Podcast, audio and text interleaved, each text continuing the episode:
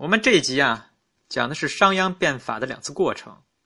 在这之前啊，我们需要关注一下商鞅是如何改组秦国的社会基础的，而他领兵打仗，那也是变法计划的一部分，目的是培育新势力，巩固变法成果。我们在讨论历史问题时呢，需要关注时间轴和数量级的变化。如果不注意时间轴，不但会漏掉许多信息，还会产生一些。草率的判断，比如把商鞅变法时的秦国当成后来那个横扫六六合的天下第一强国，这就好比是把某个人的青少年阶段与成年后的样子混为一谈了，也就失去了以古见今的目的。说如果把秦惠文王九年灭蜀一事误解为是他继位第九年发生的事情，也会对秦国的国力产生误判，因为秦惠文王时期呢分为称王前。和称王后两个阶段，秦惠文王第九年实际上是他继位的第二十年。秦国各方面的数量级自从商鞅变法之后一直在高速增长。说秦孝公十二年的时候迁都咸阳，并将小的乡邑聚集为县，设置县令，一共设置了四十一个县。这些记载从侧面都说明当时的秦国不算大。这里不妨与秦始皇时期的一组数据进行对比。说秦始皇三十三年，蒙恬北驱匈奴，在河南地一次就设置了四十四个新县城，比商鞅时全国的这个县呢总数还要多，可见两个时间轴上的秦国呀，完全不在一个数量级上。关注时间维度与数量级变化，对认知商鞅变法，至少可以避免三个常见的误判。说误区一，就是把商鞅变法成功。当成秦国注定一统天下的标志。误区二，以为只要换个体制就能马上解决一些问题。误区三，忽略变法生效如同药物生效一样，也需要一定的时间。说作为一种复杂的社会活动啊，新体制取代旧体制，如同人的新陈代谢一样，必须经过逐步换血的步骤，否则就不能完成转型。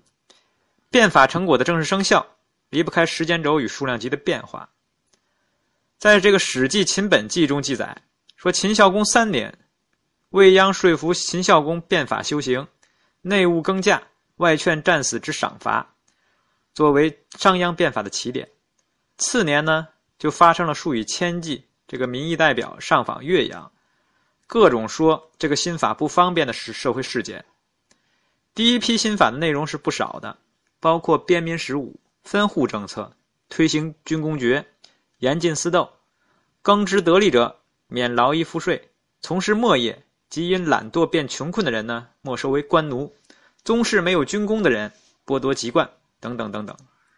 总之啊，新法精神是有功者显荣，无功者随赋，无所分化。不过呢，除了奖励耕织和军功外，大部分措施都是不讨人喜欢的。秦献公时期有这个户籍乡武，而商君之法在编武基础上还搞了连坐，说不告发罪犯，自己就是同罪。分户政策呢，也与秦民之前这个父子无别、同时而居的戎狄风俗是格格不入的。秦民尚武啊，不乏村落械斗，而新法是严禁私斗。当时这个岳阳呢，多商贾。而且呀，那些因经营不善而穷困的人呢，就要被收为官奴，这些都比较没有人性。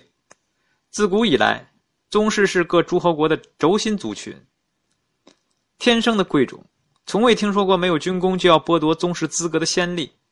因此呢，秦国各阶层对新法呢都是有疑义的。然而，并没有什么用。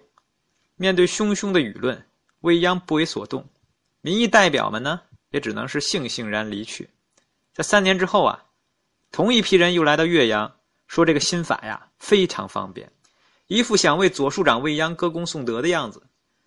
这种自打脸的做法，这是闹哪出呢？前面我们从政治斗争的角度，将这件事儿定位的很阴暗。在这里呀，我们不妨丢开险恶的人心，从善意的角度分析。说当初舆论排斥改革，是因为新法出行尚未生效，而三年之后，众人为新法的成效折服，故而对未央的态度也有了一百八十度的大转弯。说无独有偶啊，这个孔子也曾经自信满满的宣称，说苟有用我者，七月而已可也，三年有成。说这句话是在《论语子路》中一篇提到的。说尽管孔子没有这样的机遇，但他显然将三年作为一个周期。郑国的名臣子产刚推行新政时呢，郑人都非常的生气，说道：“说孰杀子产，无妻与之。”可是到了三年之后啊，郑人反而担心子产死后呢，没人能够继承他的善政。那么问题来了，说为什么不多不少，恰好是三年呢？在这个《尚书语典》中提到，有这个“三载考绩”的说法，也就是三年考核一次政绩。这项古老的政治传统在战国时仍然被各诸侯国执行。从根本上说呀，“三载考绩”的制度与农耕经济的发展周期。是息息相关。在《汉书·食货志》中呢，也有一个理论，也就是说，民三年耕，而于一年之处，啊，于一年之序，衣食足而知荣辱，连让生而争讼息，故三年考绩。在没有遭受天灾人祸的前提下呀，农民耕作三年，才能余下够一年吃的粮食，而丰衣足食，恰恰是农耕经济最重视的内容。因为这样的原因呢，耕三余一，听好了啊，耕三余一，成为古代经济基本的发展节奏。按照食货制的理论，当人人民呢家家户户存有够九年吃的粮食，才能达到礼乐兴起的太平盛世。也就是九年吃的粮食存够了，这就是太平盛世来了。只不过呢，由于种种原因，人们很难保证耕三余一的水平。更多时候是在温饱线上挣扎，故而呢，能让一方百姓家济人足的执政者，那都是时人眼中的能臣良吏。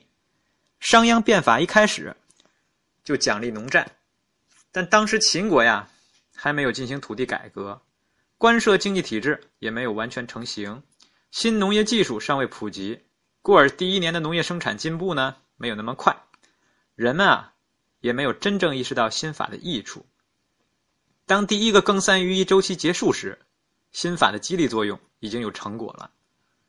这就是足用央法，百姓苦之；居三年，百姓变之的主要原因。但需要注意的是呢，这仅仅是农法的初见成效，而战法的生效，则要到孝公八年元礼之战时。完。